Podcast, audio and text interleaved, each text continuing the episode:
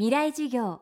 この番組はエンパワードバイイノベーション NEC 暮らしをもっと楽しく快適に川口義賢がお送りします。月曜日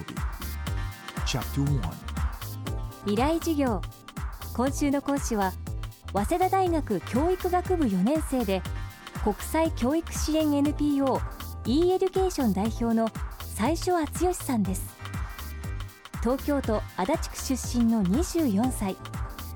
19歳でバングラデシュに渡りグラミン銀行グループの研究ラボに初めての日本人コーディネーターとして就任。後に貧困地域の高校生を対象に DVD を使った映像事業を展開。最難関のダッカ大学に合格者を出します。現在は発展途上国への教育改革五大陸ドラゴン桜プロジェクトを掲げルワンダヨルダンインドネシアなど7カ所8地域でその活動を続けています。高校時代に偏差値28まで落ちこぼれ大学進学どころか進級すら無理と言われたことに奮起した最初さん。ならば世界に飛び出して自分の価値を生み出そうと考えたと話します。世界標準のアイデアと行動力。その軌跡を追いかけます。未来事業1時間目。テーマは大学受験での挫折とソーシャルビジネスへの目覚め。あの僕は都立の両国高校という高校に通っていましてそこで先生の授業が全く分からずに最下位近くの成績でもう落ちこぼれてしまったことがありましてその時に学校の先生の授業は全く分からなかったんですが通っていた予備校のビデオの先生の授業はとても面白くあの見ることができてでそのビデオの先生のおかげで大学に進学することができましてでその時にいい先生との出会いってめちゃめちゃ大事なんだなっていうことがすごい分かりましてそれが今回のプロジェクトの発端になった出来事でした。僕みたいにあの高校1年生の内容から高3の時点でやり直さなきゃいけないっていう人たちにとっては生のフェイス2フェイスの授業よりも詰め込める。でしかも追い詰められてるんでもうとにかくやらなきゃいけないって詰め込めるんですよね。時間割が自分で決められるんで。なのでとても最適な勉強法でした。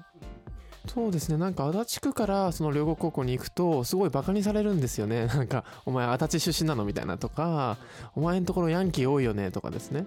なんかジャージ多いよなとかっていう風に 悪口を言われていてなんかそんなことよく言われるなと思っていろいろ調べてたらどうも学力が一番低くて。で一番所得も低いらしいっていうことを知りましてでやっぱ教育格差みたいのはあるのかなっていうのを知りました。高校を卒業した最初さんは早稲田大学に進学。しかしそこでも次の壁が待ち受けていました。そうですね。あの大学2歳行かなかったんですよ。5月ぐらいから。もう本当に授業がつまらなくってもうこれじゃ高校と一緒じゃないかっていうことでうまくそのクラスの人間関係に入っていけずにこう、まあ、要するに大学の中の友達関係の中でクラス同級生とかでうまく作れずにドロップアウトしちゃって課外活動にかの成果を求めるようになってしまってでその時さっき言ってた足立区の教育格差に対して何かプロジェクトをやろうっていうことになって無料塾を作ろうとかっていうプロジェクトをスタートしたのが1年の冬からでしたね。多田塾ですね。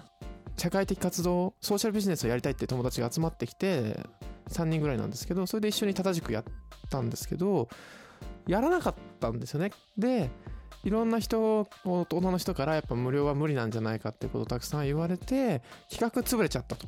1年生の後半に。でしかもそれを見てた彼女に企画だけしてやらないのはかっこ悪いんじゃないかっていうことを言われて振られたっていうのが2年の初めまででした。一緒に正しくやろうとした仲間は残りましたけどね。そうですね。企画も去って彼女も去ったっていう感じでしたね。地球一周およそ100分。高度700キロから地球の水循環を観測し気象予報や農業などに役立つ衛星しずく。NEC は確かな技術で支えています。この星の今を知り未来につなぐ。NEC の宇宙ソリューション。NEC 川口技研。こんにちは。新井萌です。